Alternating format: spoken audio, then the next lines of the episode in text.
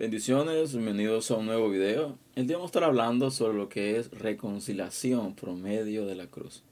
Vamos a estar tomando como base el libro de Efesios capítulo 2, versículos del 11 al 12. Pero antes de eso debemos recordar lo siguiente, debemos recordar de que somos salvos por gracia, no somos salvos por obras.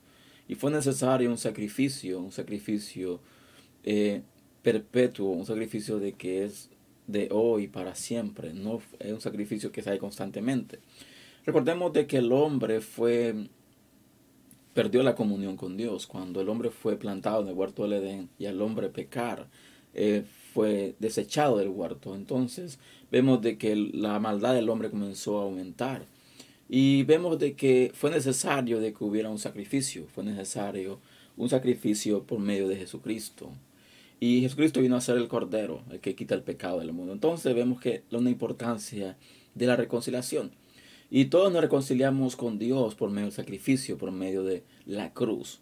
Nadie se reconcilia con Dios por otros métodos, solamente por medio de la cruz, por medio del sacrificio de Jesucristo.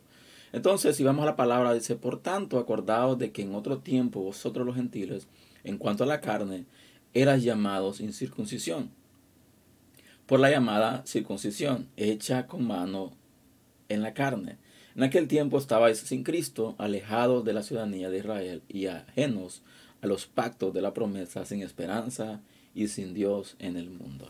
Ok, eso que está hablando, es la palabra de que antes nosotros, todos los gentiles, porque todo aquel que no pertenece directamente al linaje de Israel, al linaje hebreo, viene siendo llamado un gentil. Todo aquel de que no es de, la, de la línea de Israel, viene siendo un gentil todo aquel de que está o es parte de lo que es una etnia, es parte de lo que es eh, alguien de que no forma parte. Pero dice la palabra de que nosotros venimos a ser ciudadanos de Israel por medio del sacrificio de Cristo. Y el versículo 12 dice, en aquel tiempo estabais sin Cristo, alejados de la ciudadanía de Israel y ajenos a los pactos de la promesa y es aquí donde me quiero enfocar un poco. Debemos recordar lo siguiente. Nosotros como creyentes, nosotros como hijos de Dios, todo aquel que ha proclamado a Cristo como Señor y Salvador, se constituye hijo de Dios.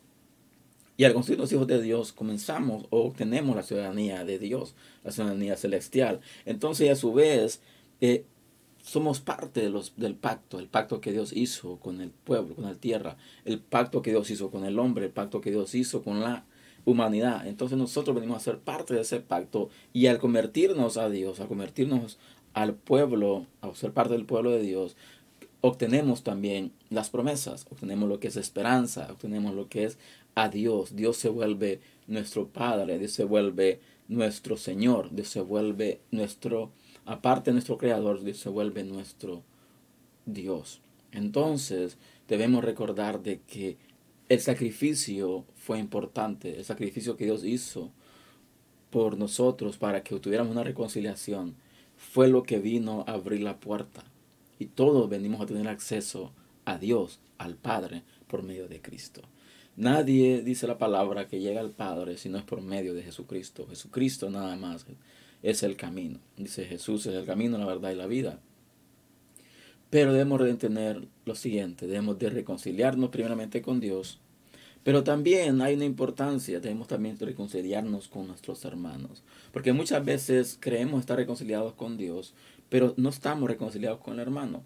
Y el sacrificio de Cristo también nos reconcilia con nuestro hermano, porque todos somos parte del cuerpo, todos somos parte del redil. Y al ser parte del redil, todos venimos a ser constituidos como un pueblo y un pueblo no puede estar dividido, un pueblo debe estar unido, un pueblo debe estar siempre siguiendo adelante, siguiendo la meta, siguiendo y confiando y perseverando y estando constantemente reconciliándose con Dios. ¿Por qué? Porque al no tener una reconciliación con el, con el hermano y con Dios, venimos nosotros a ser utensilios de división. Y no podemos ser utensilios o ser instrumentos de división.